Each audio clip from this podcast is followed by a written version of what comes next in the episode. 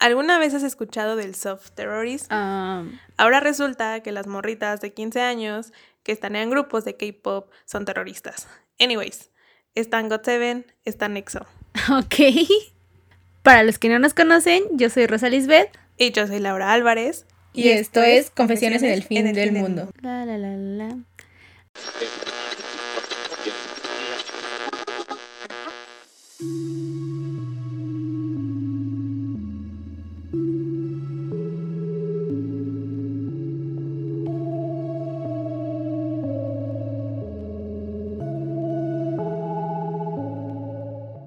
Hola a todos, ¿cómo están sobrevivientes? En vista de que fue el fin del mundo, pero inmediatamente se inició otro igual, aquí les traemos el segundo episodio de Confesiones en el fin del mundo. Antes de iniciar, nos gustaría preguntarles si este- se encuentran bien. Sabemos que hubo un sismo la semana pasada en la Ciudad de México y en otros estados de la República Mexicana, como Oaxaca. Entonces, pues queremos saber si se encuentran bien y así. Y que ya estén mejor física y mentalmente. Eh, les mandamos un abrazo y cuídense mucho. Sí, claro, los abrazamos a la distancia. Y pues bueno, hoy les queremos hablar sobre un tema que durante las últimas semanas ha sido trending topic dentro del mundo del Internet y es sobre un grupo que ha estado interfiriendo dentro de, de varios países y en varios movimientos y que pues otra vez vuelve a sus andadas, no sé cómo nombrarlo, pero es importante porque durante cuatro años estuvo en las sombras y hoy, bueno, justamente este año más bien, regresó. Y este grupo es Anonymous. Exactamente. Todos sabemos que la quinta temporada del 2020 nos dejó muy sorprendidos con su final. Oh, sí, sí. Como recordarán, a finales de mayo de este año iniciaron una serie de protestas en Estados Unidos por la muerte o más bien el asesinato a manos de un policía mm, de George Floyd. Entonces, eh, esto provocó ¿no? la- las protestas en Estados Unidos por el abuso policial que durante años se ha hecho a la gente de color en Estados Unidos, a los, a los afroamericanos. Entonces, pues la gente salió a protestar a las calles y lo que provocó que Estados, el Estados Unidos ahora Donald Trump, el presidente de Estados Unidos, diera una serie de declaraciones en donde pedía y sugería a los alcaldes de las ciudades en donde hubiera protestas, así como a los gobernadores de, de los estados, que hicieran uso de la fuerza para reprimir estas protestas, ¿no? Y que incluso él ofreció la ayuda del ejército estadounidense para intervenir, lo cual obviamente pues enfureció a muchas personas porque pues están en su libre derecho de protestar, ¿no? Además es una, es una cosa muy válida que lleva años en Estados Unidos. Sí, Son exacto. Este tipo de, de- de eventos desafortunados en donde policías blancos principalmente hacen uso de la fuerza excesiva contra gente afroamericana, pues es un problema, ¿no? Que han venido arrastrando los estadounidenses desde, desde hace años. Y esto fue justamente lo que provocó que Anonymous sacara un video amenazando, por así decirlo, a, a Donald Trump con que si él volvía a dar este tipo de, de declaraciones y llevarlas a cabo, o sea, el hecho de que mandara al ejército a las calles, por ejemplo, pues iba a provocar que ellos también tomaran acciones, ¿no? Que, que también se involucraran más en este conflicto. Y pues al final todos sabemos que pues, Estados Unidos, a Estados Unidos, a Trump, eh, no le importa lo que otros digan y él siguió haciendo este tipo de declaraciones. Y al final, Anonymous sacó Sacó información privada de personas cercanas a, a Donald Trump y también de Donald Trump y eso nos lleva al día en que por primera vez en muchos años se apagaron las luces de la Casa Blanca. Exactamente, ¿no? O sea, por toda esta información que, que sacó Anonymous, que es información relacionada a un amigo, a quien fuera un amigo cercano de Donald Trump durante mucho tiempo, eh, desde los 80, si mal no recuerdo, es que ellos venían eh, siendo amigos, que es una persona que se llamó Jeffrey Eps- Epstein. Si ustedes recordarán, a finales del año pasado, en diciembre, volvió, o sea, este, este nombre sonó mucho en las noticias porque fue encontrado muerto en, en su celda, ¿no? En la prisión. Presuntamente se suicidó. Que eso se ha puesto en duda desde el inicio, ¿no? Eh, ¿Por qué? Porque Jeffrey Epstein era un magnate que desde siempre estuvo involucrado con la élite del poder en Estados Unidos, ya sea políticos, empresarios, personajes de Hollywood, y no solamente de Estados Unidos, sino también de otros países, como por ejemplo el príncipe Andrew de la realeza británica, eh, incluso salió hasta un político español por ahí embarrado en, esta lista, en, que se conoce como el libro de Epstein, que era, es, un, es una lista de los contactos cercanos de este personaje, ¿no? Y también ahí figuraba Bill Clinton, expresidente de ah, Estados Unidos, y Donald Trump. Y yo imagino que muchos de ustedes igual ya se han de haber leído un montón de hilos en, en Twitter este, sobre, sobre esto, pero eh, nosotros queremos retomarlo porque esta, justamente esta información empezó a ser ligada con una teoría de la conspiración muy famosa que se llama Pizzagate que también a principios de este año, cuando Justin Bieber sacó su canción Yummy, o sea, de nuevo, la teoría de Pizzagate se hizo trending topic en Twitter y demás, porque hay muchas versiones de la teoría de, Pizzagate. La más conocida, que, fue la que se difundió con, con el video de Justin Bieber y en este momento, bueno, en mayo con lo revelado por Anonymous fue que en Hollywood hay una red de pedofilia en donde se captan a, niños y adolescentes para que después ellos asistan a fiestas de esta élite política y económica estadounidense y posteriormente pues sean abusados, ¿no? Eh, sexualmente. Sí, pero no solo de Estados Unidos, sino en realidad es de la élite política y económica de todo el mundo. Ajá, exactamente. Pero hay otra versión de, de Pizzagate, o más bien, no solamente son niños o adolescentes que se captan en Hollywood, sino también, si alguno ha visto los videos de Luna Martínez sobre Pizzagate, probablemente también ya sepa esto, pero si no se los recomiendo, están muy buenos, véanlos. Están largos y unos sí están muy fuertes, pero, pero valen la pena si les gusta este tipo de cosas. Eh, y en uno de ellos ella menciona que no solamente son personas de Hollywood, ¿no? Que se, sacan de ahí, eh, se crean ahí estas redes,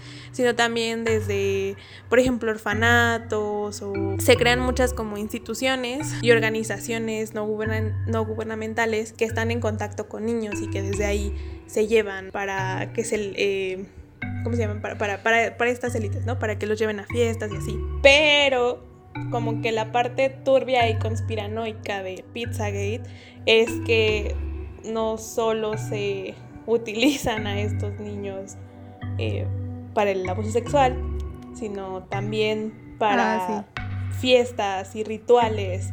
Eh, y rituales medio satánicos, ¿no?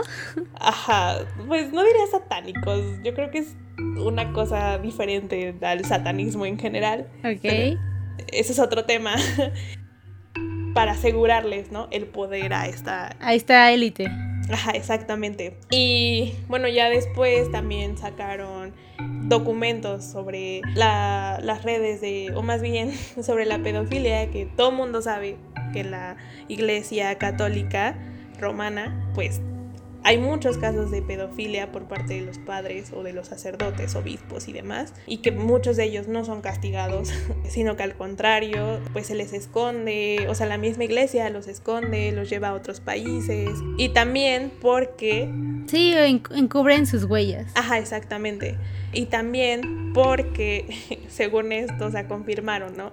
Que eh, la muerte de la princesa Diana, de Lady Di, no fue un accidente, sino que fue planeado por la reina Isabel II para que no delatara que su hijo y que eh, era su ex esposo, el príncipe Carlos, también forma parte, ¿no? De estas redes de pedofilia y demás. y entonces, bueno, también se supone que Trump también pertenece a estos grupos o también hizo o forma parte de estos grupos porque Jeffrey Epstein tenía una isla privada en donde enviaban a o más bien desde donde, a donde llevaban a muchas chicas bueno adolescentes niños eh, a estas fiestas no en donde pues se presume que tenían orgías y demás.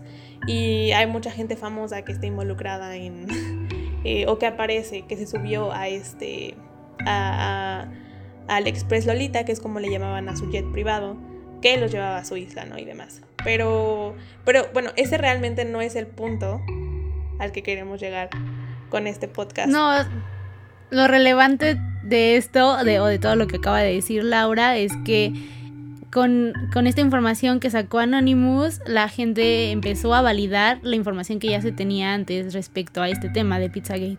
Exactamente, o sea, la gente empezó a decir, no, es que ya saben, o sea, teníamos razón, Pizzagate es cierto, y este, y, Anonymous lo vino a comprobar, y sí, de nuevo, ellos prácticamente salvando, ¿no? El día y demás. y además porque eh, hay que reconocerlo, quien sea que esté manejando una de las tantas cuentas de, de Anonymous, porque hay que recordar, Anonymous es una organización de hackers descentralizada que en teoría no tienen un líder, que son anónimo, anónimos entre ellos, no se sabe quiénes forman parte de esta, de esta, de este grupo de activistas. Pues hay una, ¿no? Que se hizo muy famosa eh, y que es la que ha estado tuiteando en este último mes todas las acciones que se han llevado en Estados Unidos y demás. Este, entonces como que eso le dio aún mayor fuerza a todo el movimiento anónimo en, en, el Internet. Eh, ajá, pero lo que, o sea, lo que a nosotros nos gustaría como rescatar de todo esto es más bien que uh, creo que se, se está malinterpretando el papel de Anonymous en todo esto. Porque creo yo que el hecho de que digan que Anonymous vino a validar esta teoría de la conspiración llamada Pizzagate le resta importancia al asunto, o sea, si no lo hacen más bien como un asunto, una ajá, un asunto desde el morbo, o sea, desde el morbo de, ay, mire, nosotros teníamos razón, este, sí es cierto que se llevan a cabo este tipo de rituales, ¿no? En la élite eh, estadounidense o en la élite, en la élite del mundo, ¿no? Y que sí realizan los, los rituales satánicos, por así decirlo, o, me explico que, ay, sí, miren, mm. Justin Bieber tenía razón en su video.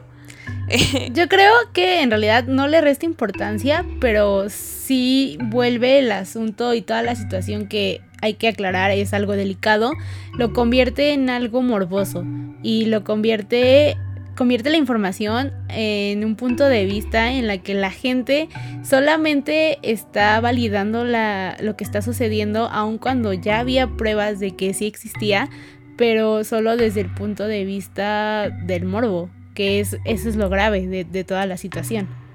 Ajá, exactamente, ese, ese, es el punto.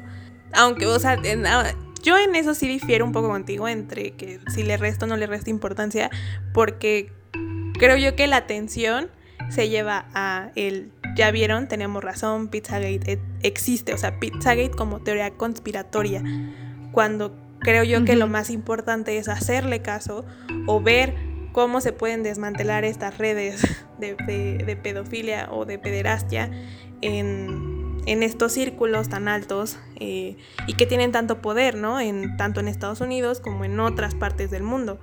Creo yo que, o sea, por eso digo que para mí sí le resta importancia eh, el hecho de que Anonymous eh, o que la gente lo tome como que, oh, sí, Anonymous vino a comprobar que sí era real. Porque pues si era real, o sea, si es real en el sentido de si hay víctimas y estas víctimas son a las que se les debe de dar seguimiento, se debe de buscar o se debe de tratar, como ya dije, de desmantelar estas redes, no, tanto como la parte morbosa, a lo que te referías. Sí, exacto. Este, y esto nos lleva a que queremos hablarles también un poco de cuál es el papel de, de Anonymous, porque creo yo que, o sea, Anonymous como que se ha visto muy se ha mitificado, ¿no? Esta organización que trabaja desde las sombras y están para derrocar al sistema y, demás. En parte tienen razón, sí, o sea, buscan de alguna u otra forma, a lo mejor no derrocar al sistema como tal, Ajá. pero sí mostrar estas debilidades y pues sí también demostrar como las fallas que hay y que se deben de cambiar, o sea, esos fallos que se deben de cambiar dentro del sistema. Y para eso pues me gustaría como hablarles un poquito de la historia de Anonymous. Probablemente les digo, si ustedes ya están más grandes y vivieron como con más conciencia el inicio de la década pasada, recordarán un poco sobre el papel tan importante que tuvo Anonymous en muchas protestas a partir de, la crisis de 2008, la crisis económica, este también durante la primavera árabe, y demás. Entonces, Primero, ¿qué es Anonymous? Pues Anonymous es un grupo de activistas, como ya les dije, descentralizada, que son hackers anónimos anónimos a lo largo, así. Eh, eh. bueno, es que primero como que deberías eh, empezar diciendo de dónde surgió. o sea, tienes que empezar diciendo de dónde surgió Anonymous, ¿no? Bueno, Anonymous surgió desde una comunidad en 4chan Ajá. que es este, una página de la Deep Web, si mal no recuerdo, Ajá. En, que es un foro de discusión. Realmente se supone que ahí pueden discutir desde videojuegos, este, no sé, libros, películas pues, y obviamente temas, temas más turbios. En realidad se puede hablar de, cualquier tema. Es como un Reddit. 4chan lo que es Como un Reddit. Ajá, pero de la Deep Web. Exactamente. Lo padre de este foro de 4chan es que la gente que se metía podía entrar de forma anónima, o sea, no, no tenía que meter su nombre o no tenía que ingresar desde un usuario, sino que podía dejar sus comentarios de, de forma anónima. Y de ahí surge parte de, este nombre, de, de, esta organización, porque la gente no tenía que validarse frente a otras personas. Ajá, exactamente. Y eso eh, es más o menos por 2004, cuando se forma eh, Anonymous en en 4chan. Y realmente su primera como operación grande o cuando se hicieron más famosos fue en 2008, cuando se iniciaron una serie de protestas y de bromas y demás a la iglesia de la cienciología, que es este, me imagino que conocen, ¿no? Que Tom Cruise es parte de de esta iglesia y prácticamente para ellos pues venimos de la unión entre una alienígena y un, y un mono, si mal no recuerdo. Ajá, creo que sí. Ajá. Sí, o sea, básicamente Anonymous o esta organización no estaba de acuerdo con, con, esta iglesia y los empezó a atacar. Más bien con las prácticas que tenían. Ajá. O sea, con, con ciertas prácticas que tenían y fue por eso que en 2008 iniciaron esta serie como de protestas eh, y, y, bromas a la iglesia de la cienciología. Inhabilitaron su página de internet. Este, hicieron como muchas cosas realmente. Y entonces ese fue su primer, o sea, como su primer eh, movimiento, ajá, aparición a lo grande.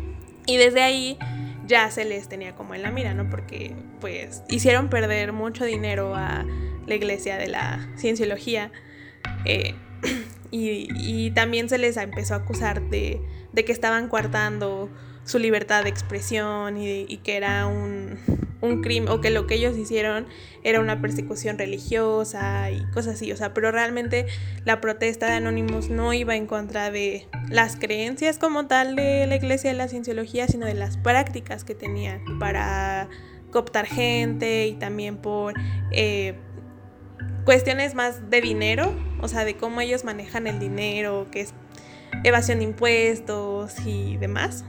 Entonces, eh, más bien hacia ahí iba la, la, protesta de Anonymous, no tanto hacia sus creencias. Y ya después tenemos que con la crisis de, de 2008, pues prácticamente se dio a notar eh, la, principalmente en Estados Unidos. Se hizo notorio la desigualdad que había entre la gente, entre el 1% más rico y el resto, o sea, el, 99%, ¿no? Y creo yo que eso también lo hemos visto a lo largo de, esta pandemia. Y bueno, durante el 2008, pues prácticamente las quebraron muchas empresas en Estados Unidos y también en, en el mundo. Y la gente empezó a protestar por lo mismo, porque durante ese periodo, es importante recalcar, durante ese periodo el 1% más rico se enriqueció como en un 3%, o sea, si a lo mejor ellos crecían o se enriquecían en una tasa del 34% al año, anual, en ese año ellos crecieron un 37% y la, el resto de la población, pues obviamente empobreció este, y, entonces esa diferencia, o sea, se hizo súper notoria y pues provocó descontento en la gente y salieron a marchar y demás. Y e inició una, una serie de protestas también en muchas ciudades en el mundo, pero la que tuvo mayor relevancia o las que tuvieron mayor relevancia son eh, la de los Ocupa, Ocupa Wall Street, y la de el movimiento de los indignados en Madrid. Ajá. Que principalmente eran protestas pacíficas en donde estas personas acampaban. pues sí, iniciaron como un campamento a las afueras, ya sea de en, por ejemplo, en Wall Street, pues a las afueras de, de, los edificios de estas grandes corporaciones, que es el centro financiero, ¿no? Wall Street es el centro financiero, pues prácticamente del mundo, podríamos decirlo en este momento, y también, bueno, en España y demás. Y este, lo que hizo Anonymous es ayudó a coordinar a través de internet también parte de las protestas, también hizo ataques a a varias, este... Sí. a varias empresas que, querían ocultar información respecto a, pues, no sé, sus, sus, este, actividades financieras. y pues tomaron mucha relevancia. Pero creo yo, o lo que a mí más me gustaría recalcar, es el papel que tuvieron durante las protestas o lo que se conoce eh, como la primavera árabe. que son una serie de levantamientos que se dieron en muchos países donde se practica el Islam, desde 2011 más o menos. Todo inició en Túnez. Ajá. En, este, en estos países llevaban bueno, al menos en Túnez, una dictadura desde hacía mucho tiempo, una dictadura que coartaba muchas de sus libertades y, todo inició también por la historia de este hombre que él vendía en un mercado y de repente, en un tianguis, por así decirlo. Este, y de repente llegaron fuerzas policiales y pues lo atacaron, ¿no? Y le quitaron su mercancía y entonces pues era prácticamente el único medio que tenía para vivir esta persona y al final pues él estuvo protestando durante mucho tiempo y terminó en su inmolación. Y desde ahí pues inició, o sea, fue como lo que dio pie a que iniciaran las protestas en Túnez para rebelarse en contra de, de esta dictadura y durante ese tiempo el Internet tuvo un papel muy importante, principalmente porque se organizaban a través de Twitter y de Facebook, o sea, de este tipo de redes sociales, y, pero principalmente Twitter. Y llegó un punto en donde eh, pues estos gobiernos, esto es más, este caso que voy a contar es en Egipto, que fue el segundo país que que inició también con las protestas porque fueron así como en cadenita. Y entonces en lo que, lo que ocurrió, por ejemplo, en Egipto fue que el gobierno al darse cuenta que las, las personas se organizaban a través de Twitter y ahí decían como de, oigan, vamos a ir a protestar tal día, a tal lugar, este, no sé, nos vamos a identificar con tal color o cosas así. Ajá. No les gustaba, ¿no? Lo que ellos estaban haciendo y decidieron tirar el servicio de internet del país o de la ciudad. Y pues ahí fue cuando Anonymous dijo como de, mm, no, o sea, no vas a hacer eso porque sí. pues prácticamente es como, también estás coartando la libertad de, tu ciudad, de tus ciudadanos, ¿no? Y lo que hizo fue organizarse y proveer de, de internet y también dar asesoría a los, protesta a, los manifestantes para, para que siguieran con, con esta organización. También atacaron páginas de gobierno y demás, pero principalmente, o sea, su papel estuvo en brindar una, un medio de contacto entre los, entre los manifestantes. O sea, si les querían tirar el internet, lo que hizo Anonymous fue que consiguió eh, con empresas europeas un cierto modelo de... No me sé el tecnicismo, la verdad, pero para brindar el, el servicio de internet, uno que no, no fuera como tan moderno, sino que fuera como en los 60s, 80s, una cosa así. De los 80s más bien, y que ellos pudieran seguir, o sea, como manipularlo y seguir brindando internet a ciertas personas y el gobierno de Egipto, por ejemplo, no tenía acceso a, o no podía como tirar esa, no podía intervenir esa, esas comunicaciones. Y así ha, intervenido en, en, los otros países eh, que formaron parte de la, o que tuvieron su primavera. Y ya después hubo otros, o sea, otros casos, ha protestado, ha ayudado y ha protestado en otros casos. Hay uno que me gustaría, porque ese yo no me lo sabía, yo la verdad ni tenía idea de esto. Ok, adelante, es tu momento. Que Anonymous también, no sé si ustedes se acuerden de un caso que fue como muy impactante en México, el de los porquis. Ah, que ellos ayudaron. Ajá, que fue este grupo de, bueno, o sea, los, los porquis, ¿no? Ya sabes. Sí Eh, fue un grupo de hombres asquerosos que abusaron de una, de una chica. Este, y cuando. Y, lo que hizo Anonymous fue brindar pruebas de, de quiénes fueron. O sea, revelaron ellos los nombres de Anonymous. De, Anonymous. Al revés, exacto. Este. Para que. Porque, pues, prácticamente no se le quería dar justicia a la chica. Y entonces. Pues, en México, qué extraño. dijo como de, ¿what? ya sé. Entonces, este, Anonymous brindó eh, o reveló los nombres de los, de, los involucrados y pues prácticamente a la justicia mexicana no le quedó de otra más que decir como, ok, bueno, ya, los vamos a arrestar. Y también, también Anonymous ha, ha intentado o en un momento intentó, intentó combatir a los Zetas. Ah, sí, sí, sí. Una época eh, en nuestra historia eh, como país durante, durante no, no fue durante la guerra contra el narcotráfico, eso ya fue más en, el sexenio de, de Peña Nieto.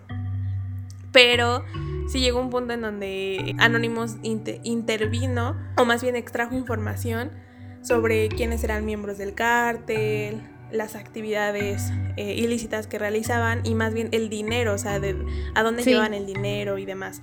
Y eso enojó mucho a, a este cártel y también los amenazó. Sí, y yo, o sea, yo tenía entendido que sí los anónimos estaba ayudando, pero hubo un momento en el que este cártel encontró no a todos los que estaban, o sea, a la organización de México de Anonymous, sino a ciertas personas que eran parte de Anonymous y los, los amenazó directamente. Entonces, por eso encontraron la identidad De, de ellos y como decías, los amenazó y es que creo que hasta llegaron a secuestrar a alguno de ellos. Ajá, a uno. creo que secuestraron a, sí, a uno o a dos. Y entonces fue por eso que Anonymous se salió de, esta jugada de, de ayudar y pues ya no, no hicieron gran cosa por lo mismo, de que ya habían encontrado la identidad de estas dos personas a las que habían secuestrado y ya habían amenazado a más. Y para mantener la integridad de toda la organización decidieron salirse. Ajá, exactamente. Entonces, eso yo la verdad no, no lo, yo no recuerdo. Y según yo en ese momento ya, ya tenía como más conciencia de lo que pasaba en el país, pero yo no recuerdo esa, esa, etapa en que Anónimos se, hubiera involucrado en, también en, en luchar contra, ¿Contra, contra el, contra el narco. Yo la verdad tampoco lo recuerdo. Pero bueno, ahorita que volvió a salir todo esto de Anonymous en, en las redes sociales y en el internet en general, ha habido bastante información sobre eso circulando de nuevo. Entonces fue así como que yo me volví a enterar de que eso había sucedido. Ajá, exactamente. Entonces, pues a mí, a mí se me hizo como, como un dato curioso para compartir, haciendo como una recopilación de de lo que les hemos venido contando sobre Anonymous, creo yo que es este pues factible decir que sí, o sea, Anonymous puede, puede considerarse, Ajá. esto ya es como más opinión mía, una, una serie de como los Robin Hood modernos, o sea, pero Robin Hood en el sentido de que luchan contra el sistema y que tratan de ser su, o sea, de, de, aquellos a los que no tienen acceso, por ejemplo, a, es que no quiero decir justicia, porque ya, ya eso implica otra, otras cuestiones, ¿no? sino más bien como... Ajá. De aquellas cosas que están mal y de aquellos y de aquellas personas que obran mal y que sabemos que es muy complicado que como tal las autoridades hagan algo contra ellos, ya sea porque pues hay abuso de poder de su parte, porque tienen para no sé pagar dar como nosotros le conocemos aquí en México mordidas para que no les hagan nada a ellos, para que los protejan y sigan permitiendo que realicen sus delitos. Este, creo yo que de alguna u otra forma lo que hace Anonymous es una forma de, hacer ver estas fallas que les decía al principio, estas fallas del, sistema en general, de, nuestro sistema, no sé, ya sea político, eh, incluso... Pues de todo el sistema. Ajá, ajá, de todo el sistema. Les digo, yo en lo particular, pues sí, sí veo como a Anonymous como los Robin Hood modernos y no me gusta, o sea, lo único en lo que difiero a lo mejor con, o sea, en general, como con la gente del Internet. es que los llegan a, no digo endiosar, porque yo siento que es una palabra muy fuerte, pero que sí los elevan demasiado. Cuando pues Anonymous es simplemente otro grupo más que hace o que, o que protesta en contra del sistema. Y ya, es, es como, por ejemplo, también lo que ha hecho Wikileaks que es otro grupo de hacktivistas, nada más que ahí sí conocemos al líder, que es Julian Assange. Y, toda esta información que han revelado, ¿no? De la corrupción de gobiernos, de empresas y demás. Entonces, o sea, siento yo que solamente son otro grupo que, que, aporta su granito de arena para hacer este, o para corregir estas fallas del sistema y para hacer a este mundo, pues, un poco mejor, sacarnos un poco de, de, todo el lodo en el que nos encontramos. Entonces, por, por, eso, al menos de mi parte, se me hizo interesante hablar de Anonymous y de decir, oye, es que sí, o sea, como pintar esta línea entre a lo mejor que Anonymous es un grupo importante, pero no a lo mejor tan importante, porque también hay, otro, hay otros grupos que hacen lo mismo que Anonymous. Exacto, quizá la única diferencia entre a la organización Anonymous y los otros grupos es que ha tomado más relevancia durante los últimos meses y, y han sido importantes porque han tenido lugar eh, sus acciones no solo en un país, sino en diferentes países y en diferentes momentos importantes de dichos países. Y eso es lo importante también del activismo en general y del activismo y de los ciberataques, que es que también es lo que tú decías, que la gente los eleva, pero creo que la razón por la que lo hace es porque lo que está haciendo esta organización es tomar herramientas de no solo del internet, sino de las tecnologías en general para, para, para poder hacer algo diferente y para visibilizar un problema o darle pruebas a ciertos problemas y de esta manera encontrar una solución o que el gobierno no tenga de otra de tomar acciones a favor de, las injusticias en las que se encuentran en el momento.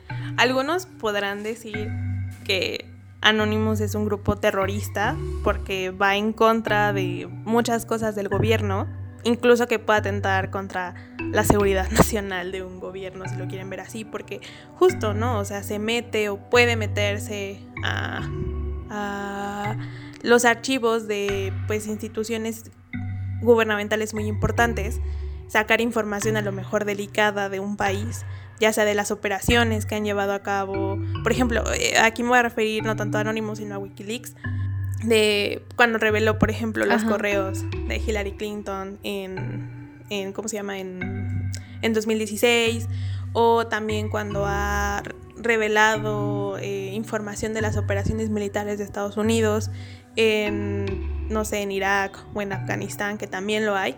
Eh, e, eso podría considerarse que es, que es, este, es una amenaza a la seguridad nacional de un país, ¿no?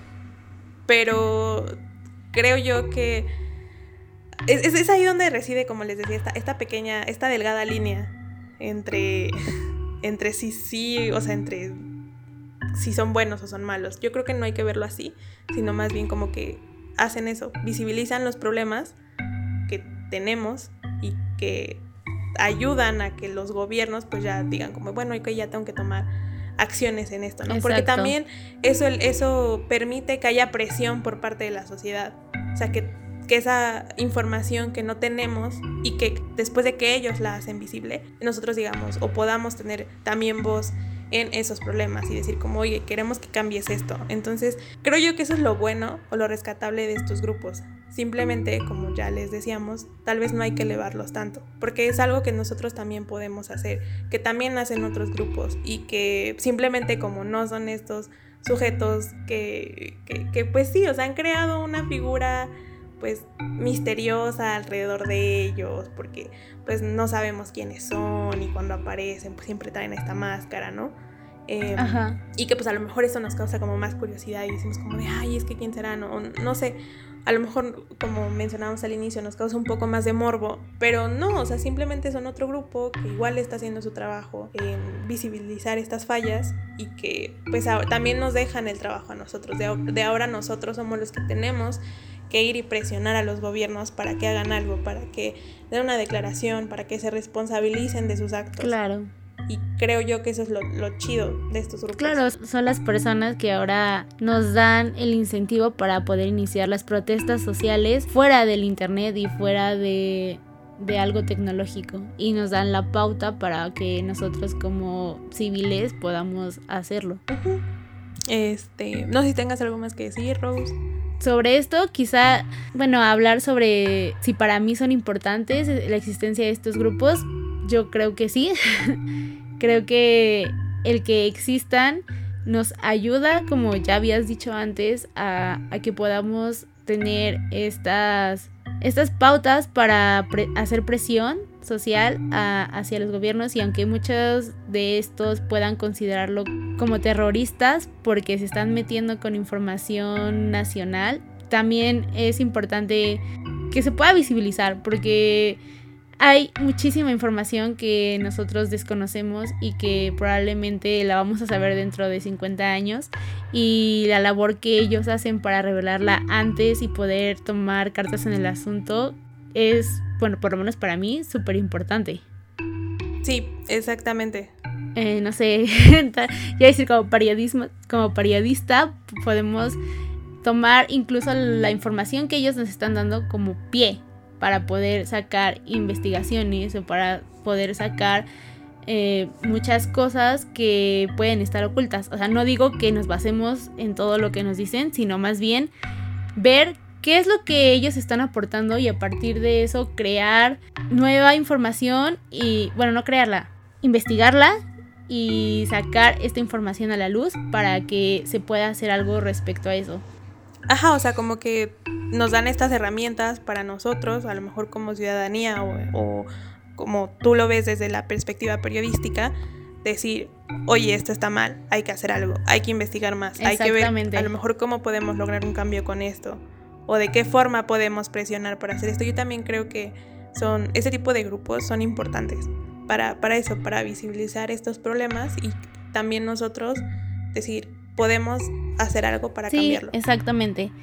Y bueno, entrando un poco a, una de nuestras secciones, que es clasificación B, y relacionándolo con todo este tema de hacktivismo y ciberataques y todo lo que tiene que ver con el mundo del Internet, eh, hoy queremos compartirles y recomendarles algunas series y películas respecto a esto. Y bueno, es más como si les interesa el tema, pueden acercarse de esta manera no solamente como por el morbo, sino también para que puedan tener una visión de lo que pueden hacer y cuáles también tal vez los límites a los que pueden llegar y pues cuáles están cruzando, ¿no?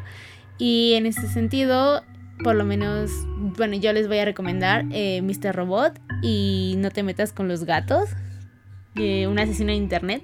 La segunda, bueno, esta última es una miniserie de Netflix que creo que, si me parece, salió el año pasado. E igual habla sobre una, organización que es igual amante de, de estos animales, pero se topan con un asesino serial y de alguna u otra manera esta organización eh, descubre quién es y pues llega como a límites muy extraños y, diferentes con respecto a esto de, hacer hacktivismo y, y todo esto. Y bueno, Mr. Robot es esta serie también muy popular sobre. Ay, ¿cómo se llama este Con Rami Malek como protagonista, amigos. Sí, el OEO. sí, ¿no? sí, él. Eh, e igual también habla sobre. Es, bueno, yo les hablaré como de la primera temporada, que es lo que conozco en realidad. Porque si no, si mal no me recuerdo, creo que hay como tres temporadas. Hay cuatro, hay cuatro temporadas. Ah, eh, cuatro temporadas. Creo yo que, o sea, para no hacer spoiler, podemos contarles nada más como la primera temporada. Y a, y a lo mejor como para que se enganchen con eso y vayan a verla o si ya la vieron, pues, pues estaría cool. Igual que nos compartieran eh, sus pensamientos sobre la serie, si les gustó o no les gustó. sí, exacto. Eh, bueno, es este chico que también es, es muy introvertido, que igual es como una de las características que se asocian con los hackers en general. Y es también una persona muy inteligente y entra, si no me mal recuerdo, a trabajar a una empresa. Entra a trabajar, a, está trabajando en una empresa que se dedica a cuidar la seguridad cibernética de otras empresas.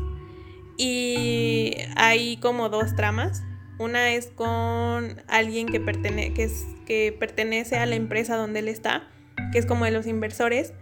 Y el otro es que se involucra con un grupo de hackers Ajá. que intentan eh, cambiar el sistema. O sea, ellos sí quieren cambiar todo el sistema. Y entonces tienen un plan en donde involucra el, eh, el protagonista, Rami Malek, utilice las herramientas que tiene en su empresa, en la empresa donde él trabaja más bien, para poder tirar el sistema a través de un, de un ataque al sistema financiero, a, ajá, a- a los bancos principalmente. Y entonces, eh, no les voy a decir qué quieren hacer específicamente, Spoiler. siento yo que eso es como lo más importante. Ajá, es spoiler, pero dejémoslo así. Entonces, también ellos son, no, no quiero decir que son hacktivistas, porque siento yo que es un poco diferente, o sea, ellos son más como hackers. Hackers de sombrero. Pues es que no quiero decir que son de sombrero negro, porque como tal no se dedican a hacer actos delictivos, pero lo que ellos hacen, en teoría, en la primera temporada, es un delito muy grande. Ya ustedes juzguen si lo quieren ver como, como o sea, si la ven o si ya la vieron, pues igual, digan. Ajá. si, si lo que ellos hicieron es, es considerado como un delito o si ustedes lo pasarían, como decir, oh, sí, ellos hicieron súper bien. y creo que con la primera basta para que se enganchen, porque de verdad está muy interesante. Eh, pero bueno, y hay otra película que yo, bueno, esta es una película que yo les quiero recomendar que se llama El Quinto Poder. Habla sobre el fundador de Wikileaks, Julian Assange, y de cómo inició más bien no de cómo inició, o sea, no cómo inició, él ya formaba parte de, sino de cómo es que eh, trabajó y se involucró en, en la formación de Wikileaks.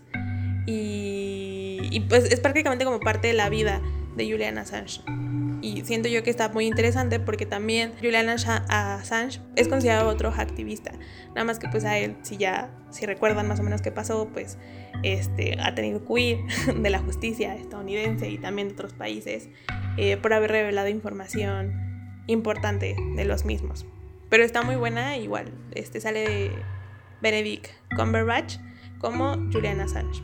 Y está muy buena, la verdad, véanla. Sí, Creo yo que con eso cerraríamos de momento el segundo sí, episodio. creo que eso sería todo de clasificación B, tal como tal. Eh, si ya vieron estas series y película, eh, díganos. Y, y si no, pues véanlas y cuando la vea- las vean nos dicen qué les pareció.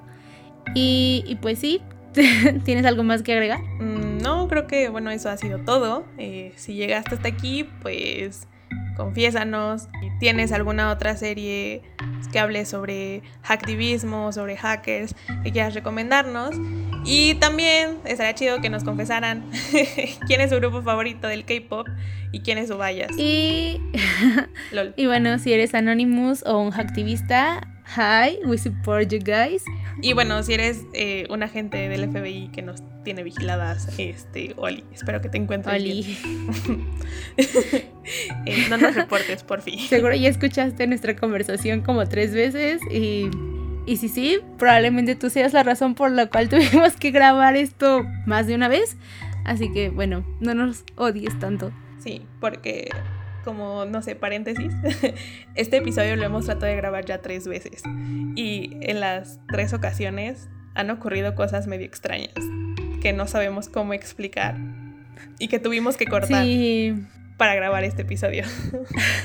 no sabemos si tiene que ver algo con el FBI o con algún hacker o alguien que nos está vigilando. Entonces, sí, es como un pequeño paréntesis. Si logran escuchar esto, es que todo salió bien y aún no nos han eliminado. Para todos los demás que no son nadie de los anteriores, quédense en sus casas, eh, lávense sus manitas y síganos en nuestras redes sociales. Eh, Twitter e Instagram estamos como arroba podconfesiones y nos vemos en el siguiente episodio, amigues. sí, hasta luego. Bye. Bye.